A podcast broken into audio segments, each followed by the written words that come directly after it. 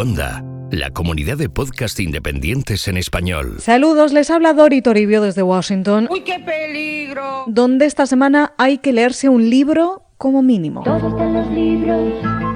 Es el del legendario periodista Bob Woodward, I'm Bob Woodward of the Washington Post. titulado Miedo. Trump en la Casa Blanca. Sé que esto da bastante miedo. Y no, no es lo único que ha pasado por aquí, ni muchísimo menos esta semana. Pero sí es en lo que vamos a centrar la atención hoy. ¿Por qué? Les explico por qué aquí, en la semana número 86 de Donald Trump en la Casa Blanca. Los hilos de Washington. Con Dori Toribio.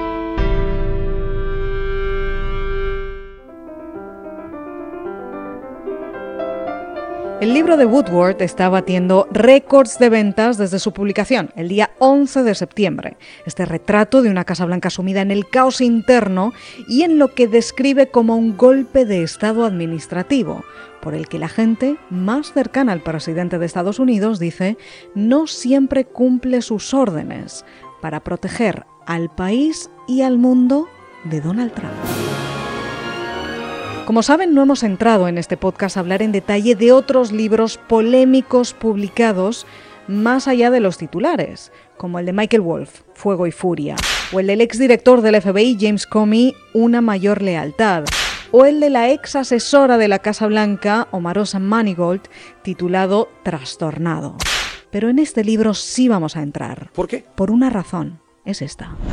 Do you have a sense of how many, what percentage of interviews you actually recorded? Uh, almost all of them. Wow. The deal Woodward was advierte que lo tiene casi todo grabado, que ha hablado con más de 100 fuentes diferentes para escribir este libro y que lo ha hecho prometiéndoles confidencialidad, on deep background, como se llama.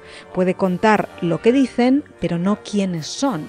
Ahora bien, Woodward advierte que si le siguen disputando el contenido y retándole, entonces lo publicará todo. Would you release tapes? well, if uh, if somebody really wants to challenge me, of course. Con esto en mente, sabiendo que la Casa Blanca disputa desde el principio el contenido del libro, vamos a entrar en qué dice. Vamos allá, ¿no? Arranca en 2010, con la primera vez que a Steve Bannon, entonces director del polémico digital Breitbart, le dijeron que Donald Trump tenía la presidencia en mente y que él básicamente se rió, según este libro. Después pasa a desentrañar el caos que fue la campaña de Trump, como ellos mismos ni pensaban que iban a ganar, y cómo todo cambió cuando llegaron Bannon y la hoy asesora del presidente, Kellyanne Conway, en el verano de 2016. Organizaron lo que pudieron, dieron estructura, cohesión, mensaje y una estrategia para ganar el voto electoral. You can do anything. Whatever you want. Grab him by the. Sobre esta polémica grabación que salió a la luz un mes antes de las elecciones en 2016, según Woodward, aquellas palabras de Donald Trump presumiendo de manosear a mujeres sin su consentimiento estuvieron a punto de dejarle muerto políticamente. El partido le dio la espalda, los donantes también, incluso habla de una carta ya redactada por el vicepresidente Mike Pence pidiéndole que se retirara, con una sustituta lista como número 2, Condoleezza Rice. ¿Pero qué me estás container? Pero, como tantas veces, Trump superó la polémica, revivió con fuerza, remontó en las encuestas y ganó las elecciones. You look at the operation of uh, this White House, and uh, you have to say, El libro pasa después a describir la presidencia de Trump sumida en el caos y los enfrentamientos, y a un presidente constantemente frustrado por la investigación de la interferencia de Rusia en las elecciones ruso en Rusia. y en negociaciones constantes de sus abogados con el fiscal especial, Robert Mueller, para que el presidente no declare, porque puede dejarle peor, dicen. Además, dentro de la Casa Blanca, según el libro, el equipo del presidente está alarmado a diario por su falta de conocimiento o interés sobre temas esenciales de la presidencia, como su jefe de gabinete, John Kelly. Well, the Chief of Staff, John Kelly, and this is a quote, he says, he's an idiot. It's pointless to try to convince him of anything. He's gone off the rails. We're in crazy town. I don't even know why any of us are here. This is the worst job I've ever had.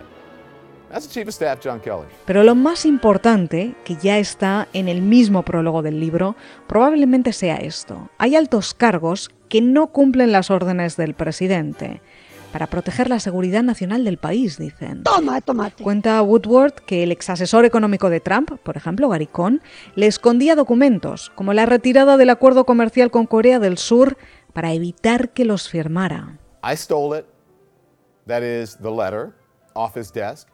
I wouldn't let him see it. He's never going to see that document. Got to protect the country. O cuenta también detalles sobre esta reunión de seguridad nacional en diciembre de 2017, en la que el jefe del Pentágono, el general Mattis, tiene que explicarle una y otra vez al presidente Trump por qué la presencia militar o la ayuda económica a Seúl o a Taiwán sirve para mucho, como detalla Woodward en el podcast de The Daily del New York Times. And he said, I just don't understand that. And finally, Secretary of Defense Mattis says, Look, we're doing all of this we're trying to prevent World War III. Todo esto lo ha negado la Casa Blanca reiteradamente y muchos altos cargos de la administración, también los mismos con Kelly o Mattis, como subraya Donald Trump, que no concedió una entrevista para el libro y aún hoy se queja de ser el gran ausente.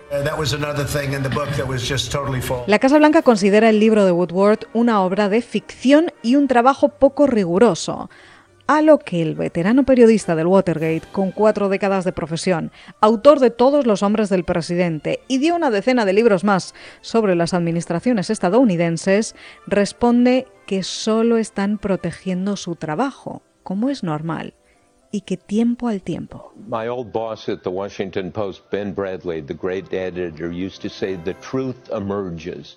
Sometimes it takes time. These people, uh, these are political statements to protect their jobs. Uh. Además, Woodward está haciendo otra cosa y esto también es importante. Él está dedicando gran parte de sus entrevistas para promocionar el libro a explicarnos cómo lo ha escrito, a desvelar la metodología periodística, algo esencial en estos tiempos en los que tanta gente las está cuestionando y creen que una fuente anónima es básicamente algo que se inventan los periodistas. Woodward detalla cómo ha hablado con un centenar de fuentes, cómo la mitad son cargos importantes en el entorno del presidente y cómo tiene grabaciones, documentos y firmas.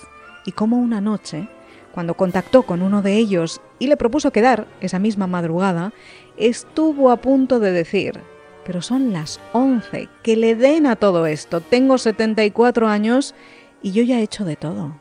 I was on the verge at 11 o'clock at night saying to myself, God, screw this. I'm 74 years old. I've done this enough.